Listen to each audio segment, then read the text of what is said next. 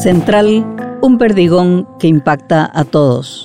11 de julio del 2021, artículo publicado en el diario Última Hora por Estela Ruiz Díaz. Desde la Subsecretaría de Tributación y la Secretaría Anticorrupción salió una flecha envenenada que paralizó el movimiento Honor Colorado y puso en alerta a los gobernadores. El jueves, los titulares de ambos organismos denunciaron ante la Fiscalía al gobernador de Central, el colorado cartista Hugo Javier González, por el supuesto desvío de un millón de dólares destinados a combatir la pandemia, un pecado mortal en tiempos de crisis sanitaria y económica. René Fernández y Óscar Urué detallaron la existencia de un supuesto esquema de falsificación de facturas creado para justificar gastos.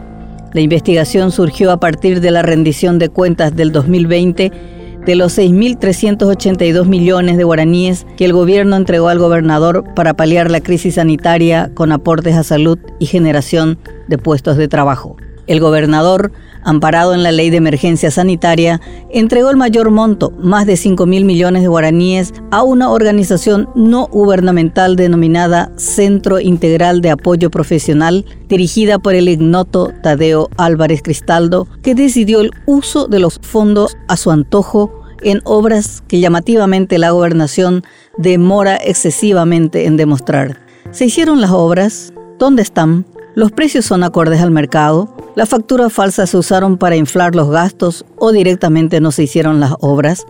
¿Quién es Álvarez? ¿Cuáles son sus antecedentes para ser contratado para manejar el delicado fondo de la pandemia?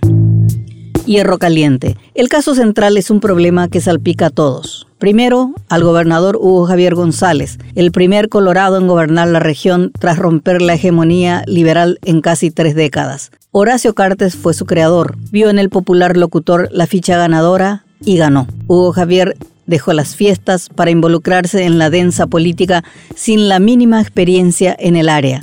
Su desconocimiento en la administración de la cosa pública le está costando muy caro porque según sus propios correligionarios, él reina pero no gobierna. Apuntan a Miguel Robles como gobernador de facto, un exfuncionario de puertos de turbios antecedentes, imputado por soborno en el 2008 en aquel escandaloso caso de los maletines para la corona.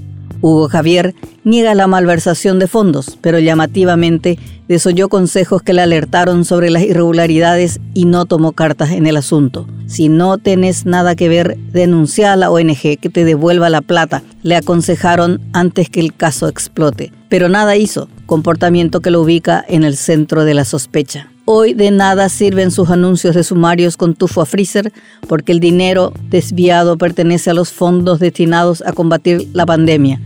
1.600 millones de dólares. Cada gobernación se llevó la friolera de un millón de dólares con el mismo objetivo. Y a raíz de este afer, todos están con la presunción de culpabilidad.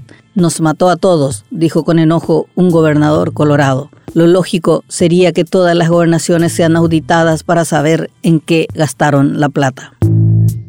Fiscalía en la mira. El Ministerio Público está más que nunca bajo la lupa. Considerado un apéndice del cartismo, la tibia investigación realizada ante las denuncias previas contra el gobernador confirman las sospechas. Una incómoda Sandra Quiñones negaba días pasados responder a las órdenes del tabacalero. Yo siempre estoy trabajando en el marco institucional. Desde que asumí están diciendo esas cosas, se defendió la fiscala general del Estado. Sin embargo, desde los organismos denunciantes se asegura que el fiscal Ricardo Estigarribia inició una investigación muy floja, sin el ánimo de llegar al fondo del asunto. Ante la contundencia de la SED y anticorrupción, y las sospechas de protección al ahijado de Cartes, Quiñones se vio obligada a conformar un equipo especial de investigación y sumó a los fiscales Luis Said y Francisco Cabrera. ¿Llegarán al fondo del asunto? Por sus frutos los conoceréis.